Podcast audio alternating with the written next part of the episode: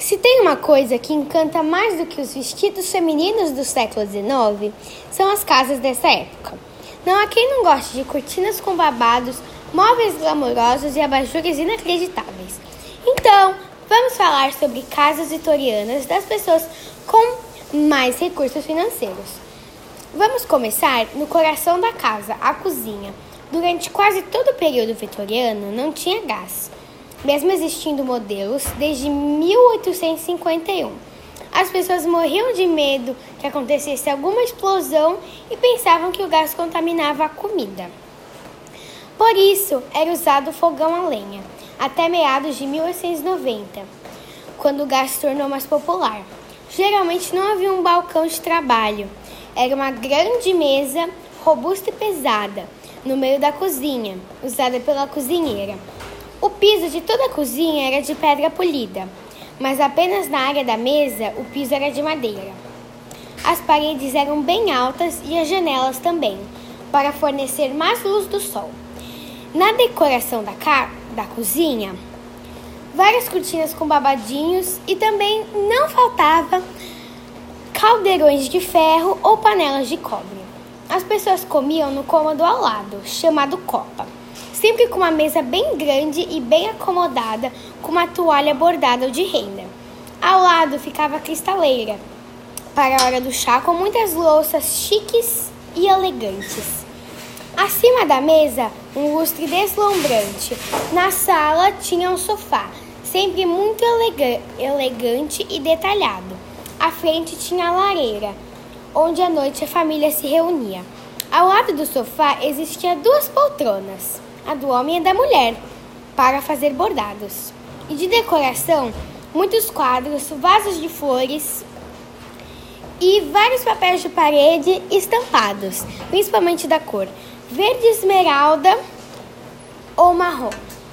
Agora vamos conhecer os quartos. Quando você entrava num quarto de costume vitoriano, você logo de, dava de cara com a cama. A cama sempre com muitas camadas de edredom e muitas almofadas bem organizadas, cheias de babadinho. E havia uma extensão na cama chamada dossel, onde os vitorianos colocavam uma, uma cortina, de costume com as almofadas e a fronha da cama. À frente da cama, ou ficava um belo mini sofá com uma poltrona, ou um, um baú, e esse baú servia para guardar armações de saia ou tecidos ou vestidos muito importantes para o baile. Ao lado ficava um criado mudo para guardar bijuterias, joias ou livros, e do outro lado uma mesinha de madeira bem alta com uma jarra de porcelana para banhar os cabelos antes de dormir. Muito perto da cama sempre ficava o banheiro. O banheiro ele era muito bonito, de azulejo, com uma banheira de porcelana ou de madeira com escalda-pés. Uma mini banheira feita para colocar água quente para banhar seus pés antes de dormir. E para vitorianos com mais recursos financeiros, era muito importante uma privada com descarga, muito moderna para a época. E o armário das mulheres vitorianas era sempre de madeira, muito grande, um pouco acima da janela do quarto. E as cortinas sempre de renda ou cetim ou voal com muitos bordados. E assim, quando você saía da casa vitoriana, existiam muitos móveis de madeira, muitos detalhes, muitos quadros pintado, pintados à mão, com molduras muito deslumbrantes. Tudo era bem feito de madeira, com vários pilares, muitas janelas e muitos detalhes de pintura.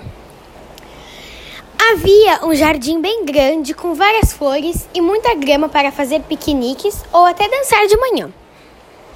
À frente ficava vários pilares com um portão de metal, com o nome da residência ou o sobrenome do herdeiro da casa. Então, hoje você viu sobre casas vitorianas no podcast da Isabela. Muito obrigada. Na próxima gravação falaremos sobre a Sala dos Desmaios e costumes da era vitoriana. Tchau, até mais!